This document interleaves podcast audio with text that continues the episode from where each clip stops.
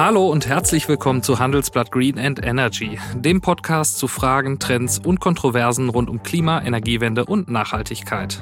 Heute geht es bei uns um eine ganz entscheidende Frage, die beim ersten Hören vielleicht etwas speziell klingt, nämlich wie bekommen wir unsere Industrie schnellstmöglich grün?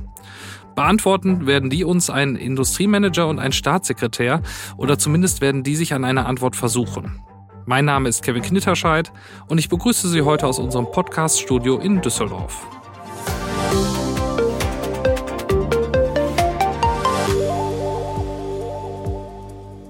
Ja, wenn es um Wirtschaftspolitik in Deutschland geht, dann ist das immer auch Industriepolitik.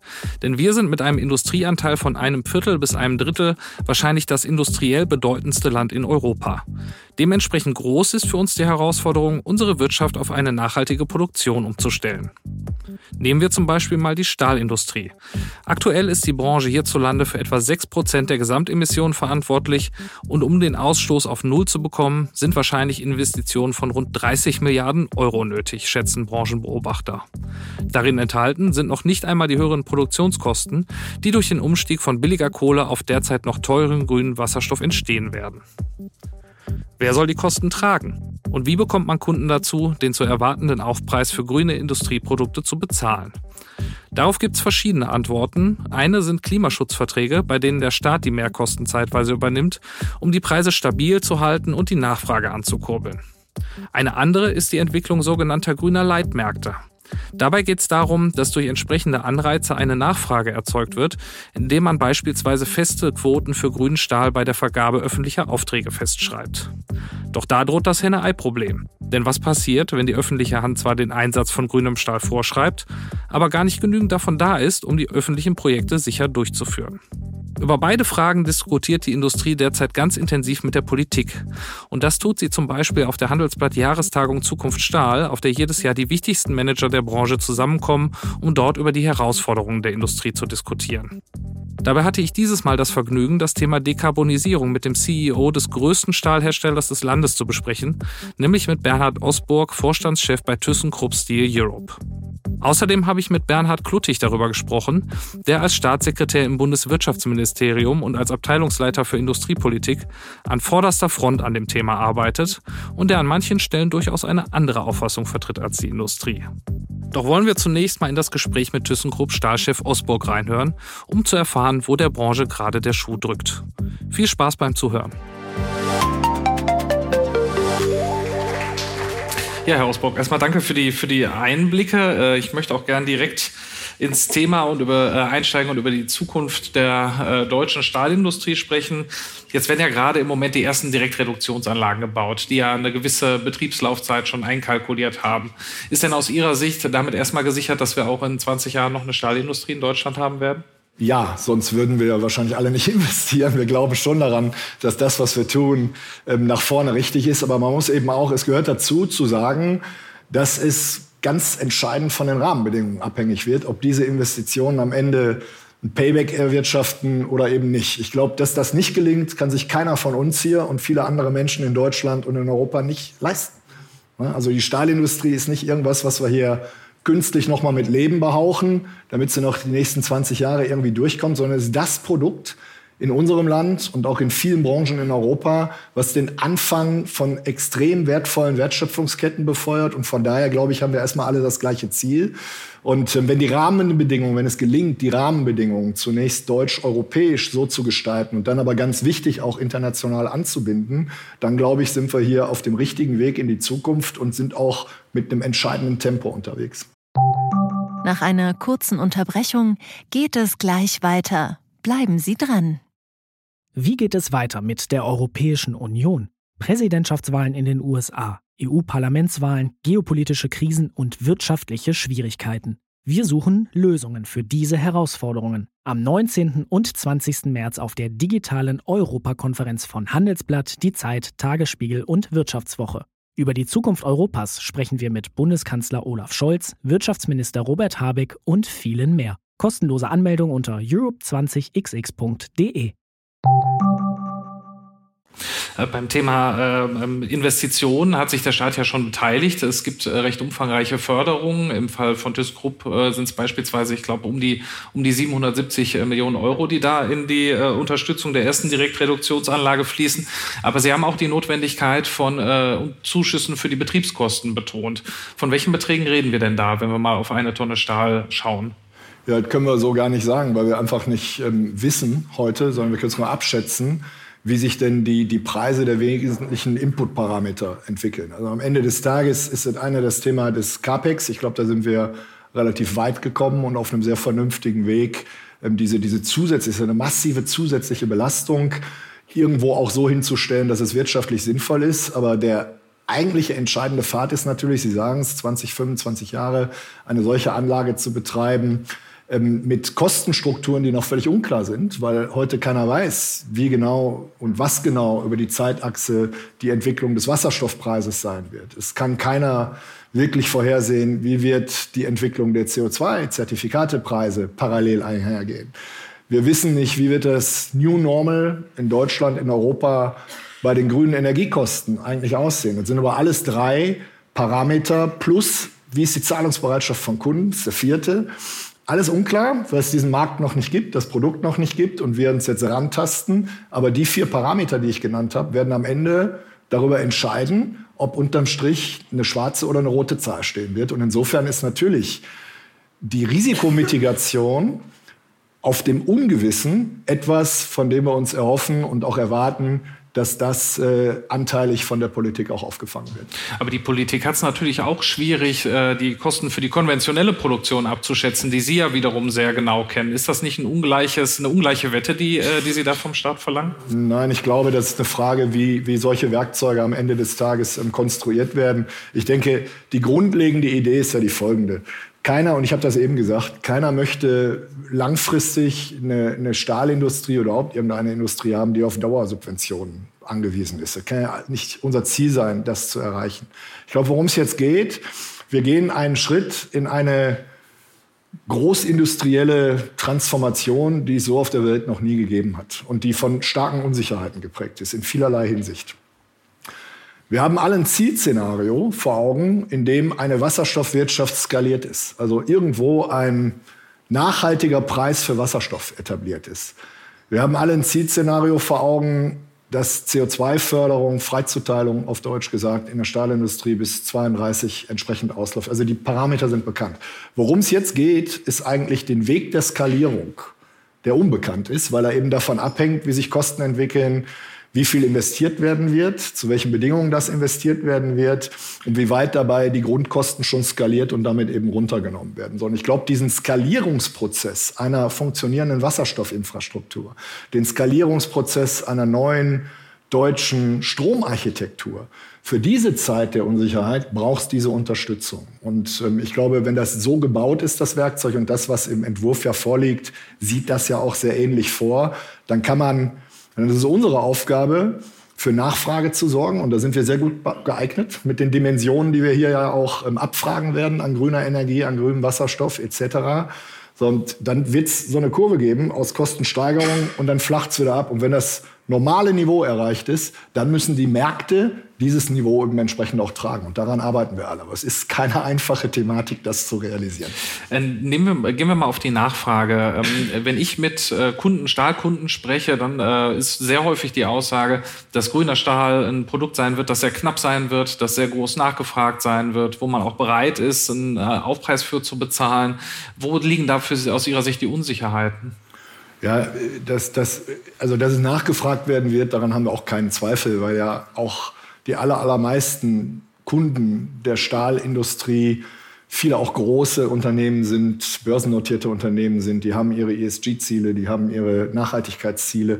Und sie können halt, äh, ich, ich nehme mal ein Auto oder hier sehen wir ein Kopf von einem Windrad, ein Windrad. Sie können die Themen nur dann nachhaltig CO2-frei oder klimaneutral hinstellen, wenn Sie Ihre Scope-3-Emissionen in den Griff kriegen. Im Auto sprechen wir von über 20 Prozent Scope-3, die allein über Stahlprodukte reinkommen. Ist also auch da der größte Hebel. Im Windkraftbereich sind es über 80 Prozent. Das heißt, da, ist, da wird eine natürliche Nachfrage entstehen.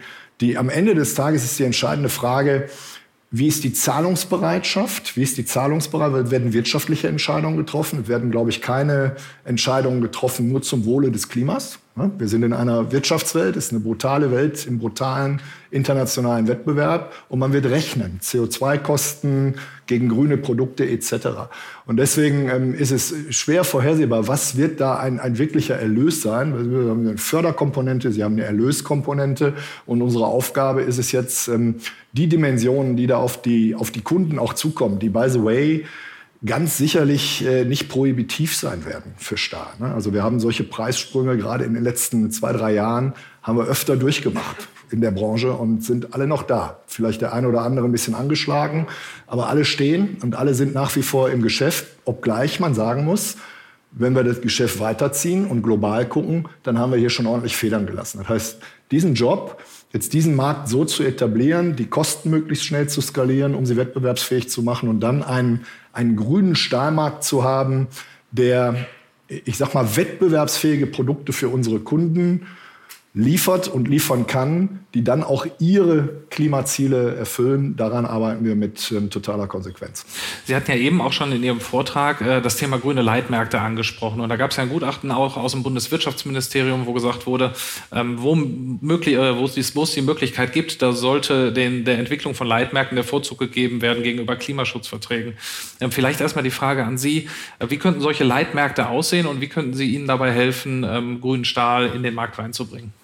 Ja, also ich, ich glaube, beide Werkzeuge, Klimaschutzverträge und Leitmärkte, wird es beide geben müssen. Das ist das, was ich sage. Für einen Skalierungsprozess eher den, den CFD, also den Klimaschutzvertrag, und dann parallel einen Leitmarkt aufbauen, der dann die Belastung als normal in einem normalen Markt im Prinzip auffängt. Wie kann das aussehen? Es könnte, äh, könnte sinnvoll sein zu sagen, dass zum Beispiel öffentliche Beschaffung Quoten setzt, dass die Themen, die dort gesourced werden, das ist ja nicht ganz wenig, die dort gesourced werden, eben einen, einen Anteil an grünen Stahl haben. So könnte es aussehen. Es könnte, könnte auch äh, ähm, über eine Grünstahldefinition ein, ein Labelsystem geben, wie viel Klimanutzen steckt in welchem Prozess und dafür eben Impulse zu setzen. Das ist gerade aktuell ähm, in der Diskussion, das ist in der Industrie in der Diskussion, das ist mit der Politik in der ähm, Diskussion. Am Ende haben wir teilen wir das Ziel, dass wir eine, eine vernünftige, subventionsfreie Marktarchitektur bauen und schaffen wollen. Und da muss ich ganz ehrlich sagen, ich glaube auch, dass uns das gelingen wird. Das ist ein bisschen hockelig und stockelig, ist auch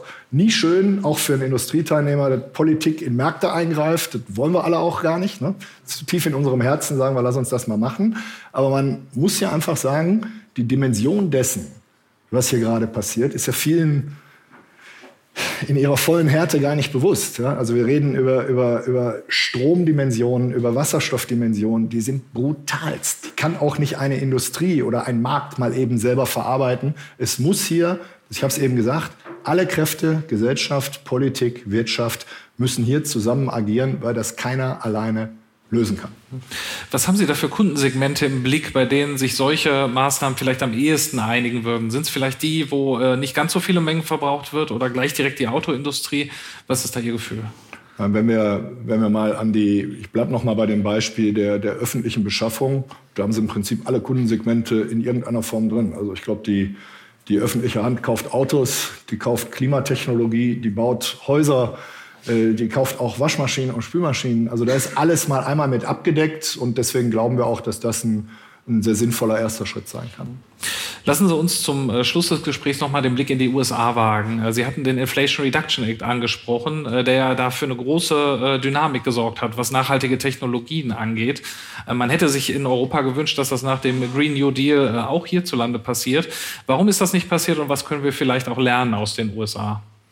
Ja, warum das nicht passiert ist, ist ähm, schwierig zu beantworten für mich. Aber was wir lernen können, wenn man den, den Inflation Reduction Act sich anguckt, dann brauchen Sie nicht viel Zeit. Sie brauchen nicht viel Zeit, also auch ohne Hilfe oder so. Sie können das lesen und haben relativ gutes Verständnis, was die Idee ist und wofür es Geld gibt. Ne?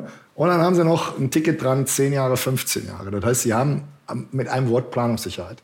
Und da, wo Planungssicherheit und attraktive Bedingungen gebaut werden, da wird auch investiert. So, das ist einfach. Wenn Sie, wenn Sie das eine oder andere Förderprogramm oder, oder was es auch immer ist, aus der europäischen Perspektive sich anschauen, dann können Sie das alleine in der Regel nicht verstehen. Das heißt, Sie, das ist sehr komplex gebaut. Sie brauchen ganze Teams dafür aus Juristen und Spezialisten, die versuchen zu verstehen, wie genau muss man jetzt navigieren, damit was also ich sag mal, das Grundthema, ich habe es auch eben gesagt, was gut für Europa wäre, wenn es gelingen würde, ist vom total durchregulieren im Klein-Klein mit Formeln und Mathematik und und und, schwierig ist in großen Wirtschaftsbetrieben, hin zu einer sehr viel pragmatischeren Art der Förderung. Das ist einfach gesagt, das ist mir total klar. Ist nicht einfach zu tun, insbesondere beihilferechtlich natürlich nicht einfach zu tun. Aber das ist genau der Unterschied zwischen dem IRA und dem, was wir in Europa haben. Das eine ist einfach geschnitzt und gebaut und wird sicherlich auch nicht überall nur zu Erfolgen führen. Ich glaube, haben wir auch eine Sicht drauf. Ne? Aber es ist einfach lesbar, nachvollziehbar und deswegen kriegen sie auch Speed auf dieses Thema. Und wir sehen das ja. Es sind ja schon jetzt signifikante Entscheidungen und Investitionen, die von Richtung Europa eben in die USA schwenken, weil sie einfach durchkalkulierbar sind. Und ich hoffe, jetzt Mitte des Monats werden wir auch noch ein bisschen was hören, dass auch hier die, die Europäische Kommission nochmal eine, eine Antwort findet, die uns einfach erleichtert, unsere Themen mit einer ähnlichen Geschwindigkeit und einer ähnlichen Planungssicherheit auch auf die Straße zu bringen. Wir müssen leider zum Ende kommen, deswegen eine letzte Ja-Nein-Frage, die Sie auch wirklich mit das einem Wort beantworten können. ähm, äh, Sie, sind, Sie sind selber CEO eines Stahlunternehmens. Wenn die EU diese Hausaufgaben, die Sie gerade so skizziert haben, nicht auf die Reihe bekommt, rechnen Sie damit oder könnte die nächste Direktreduktionsanlage woanders gebaut werden? Ja, ich glaube, dass alle, ich spreche ja heute. Das ist nicht hier, ja oder nein? äh, könnte, ja. Okay. Dankeschön, Herr Ausbruch. Bitte sehr.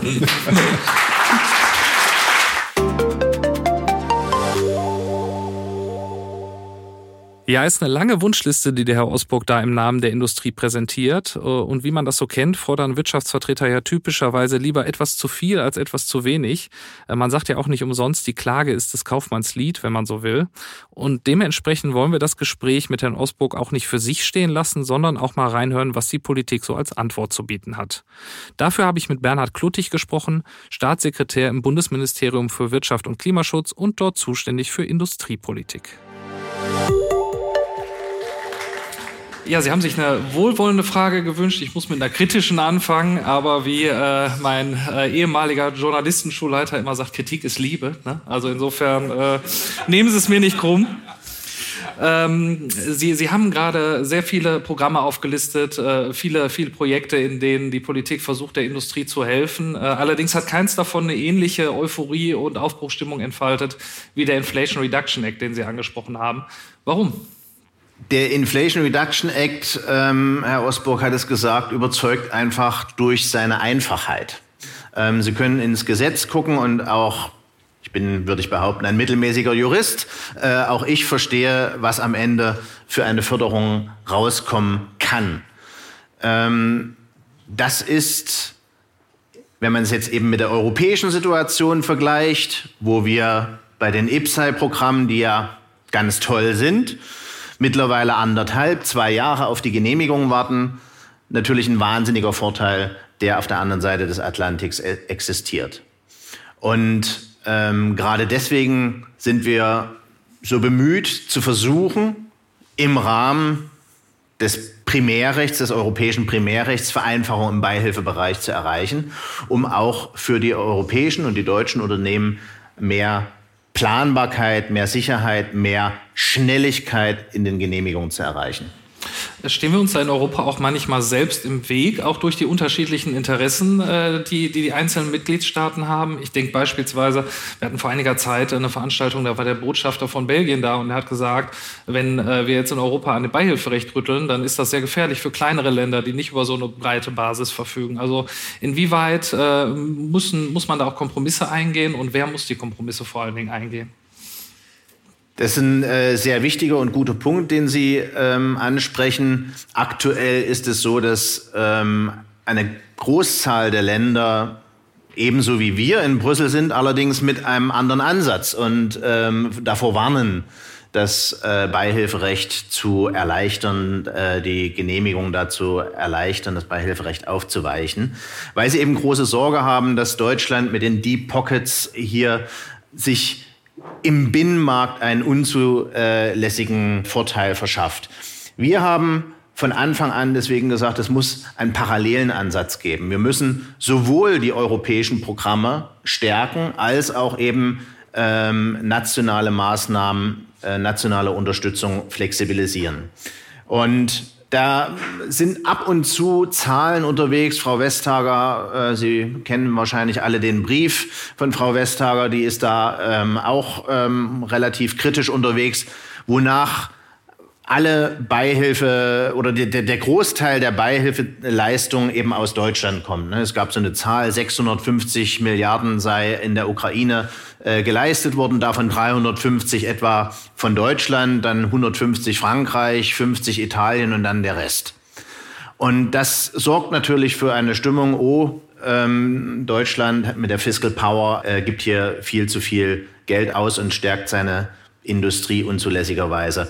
Wenn man die Zahlen genauer hinterfragt, das waren nämlich nur Genehmigungen, aber nicht Auszahlungen. Wenn man also auf die Auszahlung schaut, wenn man sie ins Verhältnis zum BIP setzt, wenn man sie ins Verhältnis zum Industrieanteil einer Volkswirtschaft setzt, dann äh, relativiert sich das schon sehr.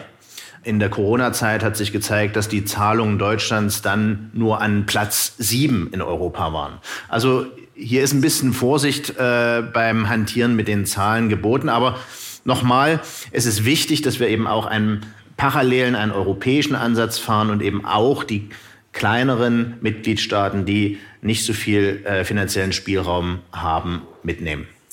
Wenn wir über ähm, ja, Unterstützung für Betriebskosten sprechen, ähm, äh, insbesondere jetzt beim Thema Wasserstoff äh, und, und Direktreduktion, ist es da nicht auch irgendwo eine Wettbewerbs- oder Standortwettbewerbsverzerrung, wenn wir hier in Deutschland mit sehr hohen Energiepreisen die Betriebskosten unserer Unternehmen stützen, wenn es doch eigentlich Länder wie Spanien oder Schweden beispielsweise gibt, wo die Kostenstruktur sehr viel günstiger ist, um dort Wasserstoff und vielleicht auch Eisenschwamm herzustellen? Ja ähm, und nein. Ähm, also ich, ich glaube, dass die unterschiedlichen Energiepreise zum Teil auch daher rühren, dass der Energiemarkt eben noch so fragmentiert ist und es keinen wirklich richtig gut funktionierenden europäischen Energiebinnenmarkt gibt. Und dann wird sich das auch in einer gewissen Weise nivellieren. Bis wir dahin kommen, ähm, sehe ich es für durchaus äh, notwendig an, ich hatte es in meinen Worten, Eingangsworten erwähnt, dass wir hier auch ein Industriestrompreiskonzept für Deutschland entwickeln. Andere Mitgliedstaaten, als Beispiel wird immer Arenache in Frankreich erwähnt, andere Mitgliedstaaten machen das auch, Spanien hat das auch. Ähm, insofern ähm, glaube ich, dass wir für unsere Industrie, für unseren Industriestandort auch eine solche Regelung brauchen. Äh, lassen Sie uns ein bisschen auf den Aufbau grüner Leitmärkte schauen. Ich hatte gerade schon im Gespräch mit dem, äh, Herrn Osburg das Gutachten zitiert, das äh, von, von Beratern in Ihrem Haus auch angefertigt wurde, ähm, wonach Leitmärkten nach Möglichkeit der Vorzug äh, gegenüber Betriebskostenunterstützung gegeben werden sollte. Wie ist denn Ihr Blick jetzt speziell auf die Stahlindustrie in dieser Frage? Ja, ähm, das Gutachten des wissenschaftlichen Beirats, da haben wir äh, sehr intensive und gute Diskussion äh, gehabt, vor allem mit äh, Professor Schmidt, ähm, der am Anfang total kritisch war, was die Klimaschutzverträge anbelangt und äh, gesagt hat, ja, das muss alles über Leitmärkte, alles über den Markt funktionieren. Und im Austausch, in der intensiven Diskussion und in der intensiven Beschaffung, äh, Befassung, ähm, hat sich dann gezeigt, ja, ähm, das Ziel muss im Prinzip, müssen im Prinzip diese grünen Leitmärkte sein. Und ich glaube, die Stahlindustrie äh, bietet da ein gutes Beispiel für, an dem äh, man, an der man äh, die grünen Leitmärkte entwickeln kann. Aber wir sind noch nicht so weit. Es gibt noch keine europäisch, international anerkannte, komplett anerkannte, funktionierende äh, Definition von, grünen Leit, äh, von, von grün, grünem Stahl. Und insofern brauchen wir auf dem Weg dahin für die Transformation eben auch die finanzielle Unterstützung über die Klimaschutzverträge. Eine Vorbedingung für grüne Leitmärkte ist natürlich auch die Frage, was ist grüner Stahl überhaupt? Ne, der Herr Ausburg hat es angesprochen. Ähm, da würde ich gerne eine Frage aus dem Publikum ein, äh, aufgreifen. Ähm, und zwar ist die Frage, wann wird es eine konkrete gesetzliche Definition für Green Steel geben? Ich habe es ja gerade ähm, schon angesprochen, dass das ein schwieriges Thema ist und äh, wir auch nicht weil wir eben nicht auf einer Insel leben, ähm, nicht für uns festlegen können, das ist grüner Stahl und das war's. Ähm, das müssen wir mindestens europäisch äh, regeln, mindestens europäisch. Wir haben dafür im äh, vergangenen Jahr im Rahmen der G7-Präsidentschaft auch schon, wie ich meine, ganz gute Fortschritte gemacht, indem wir, indem wir einen Vorschlag der von der Internationalen Energiebehörde äh, vorgelegt wurde, äh, in die Abschlusserklärung der G7 Energieminister-Veranstaltung äh, da reinbekommen haben und alle G7 Energieminister im Prinzip äh, diesen, diesen Vorschlag für eine ähm, Grünstahldefinition, es ging auch um Zement, aber auch eben um Grünstahl, äh, aufgenommen haben. Insofern sind dort äh, erste wichtige äh, Schritte unternommen worden. Wirtschaftsvereinigung Stahl hat ein Konzept vorgelegt ähm, und wir sind, ich erwähnte es, wir sind gerade in einem äh, umfangreichen Stakeholder-Prozess zur Entwicklung grüner Leitmärkte und dort wird das alles mit einfließen. Wann es wirklich eine harte Regulierung gibt, äh, kann ich leider noch nicht vorhersagen. Mhm. Und dann gibt es noch eine etwas allgemeinere Frage, äh, recht tiefgehend sogar, wie ich finde, ähm, aus dem Publikum. Und die lautet, warum glauben wir eigentlich, die industrielle Info äh, Transformation so schnell und rigoros äh, vollziehen zu müssen? Äh, weil wir dabei ja viel riskieren ne, für unsere Wettbewerbsfähigkeit. Ähm, äh, also es geht um, wir haben, machen gleichzeitig die Energiewende weg von der Atomkraft und Kohlekraftwerken. Wir machen die Transformation in der Stahlindustrie. Wir machen in der Automobilindustrie den Wandel zur E-Mobilität. Also wie viel Veränderungen muten wir uns da eigentlich zu und sind wir dafür reif, das auch anzugehen? Ja, großes Risiko. Sie sprachen es an. Großes Risiko bedeutet auch große Chancen. Ähm, aber das ist es nicht allein. Wir, wir spekulieren ja nicht, sondern es ist einfach der Umstand, dass wir uns zur Klimaneutralität verpflichtet haben. Und wir haben einen klaren Plan äh, für, die, äh, für das Erreichen der Klimaneutralität bis 2045. Und die Industrieemissionen sind da ein sehr großer Anteil dran. Wir haben äh, das klare Ziel, die Industrieemissionen, den äh, Pfad, den sektorspezifischen Pfad nach unten zu bringen. Und das kann man erreichen, indem man ähm, die Industrie, gerade die energieintensive Industrie, aufgibt. Das ist aber, dann haben wir die Klimaziele schnell erreicht. Ähm, das ist aber eine Augenwischerei, weil dann ist es halt irgendwo anders. Und insofern wollen wir Frontrunner sein, wollen wir vorne dabei sein ähm, und unter Erhaltung der Industrie ähm, hier die klimaneutrale Produktion nach vorn bringen. Ja, es ist eine große Herausforderung, aber wie gesagt, ich bin davon überzeugt, die Bundesregierung ist davon überzeugt, dass sie eben auch große Chancen mit sich bringt und ähm, dass auch die Wettbewerbsfähigkeit der Industrie in Deutschland, in Europa langfristig dadurch gesichert wird. Wir werden es beobachten. Herr Kluttig, vielen Dank. Danke. Und damit sind wir wieder hier zurück im Studio in Düsseldorf. Und was man, glaube ich, festhalten kann, ist, dass sowohl Politik als auch Industrie zumindest ein gemeinsames Ziel verfolgen, nämlich möglichst viel industrielle Wertschöpfung hier im Land zu halten und diese gleichzeitig aber auch zu dekarbonisieren. Wie gut das gelingt, das wird sich erst in den nächsten Jahren entscheiden und wir werden das Thema auf jeden Fall weiter begleiten. Und damit endet die Folge Handelsblatt Green Energy für diese Woche. Wenn Sie noch Fragen, Themenwünsche oder Anmerkungen für uns haben, schreiben Sie uns doch gerne eine Mail an green@handelsblatt.com. Und wenn Sie sich für Klimathemen generell interessieren, habe ich an dieser Stelle noch ein Angebot für Sie. Unter www.handelsblatt.com slash mehrklima können Sie ein vergünstigtes Probeabo abschließen, um sich einmal das gesamte Angebot anzuschauen. Zum Beispiel auch die Artikel zur Handelsblatt Jahrestagung Zukunft Stahl, auf der wir noch viel mehr Themen besprochen haben. Abschließend bedanke ich mich bei Alexander Voss für die Produktion der Sendung und bei Ihnen fürs Zuhören. Bleiben Sie uns gewogen. Bis zum nächsten Mal.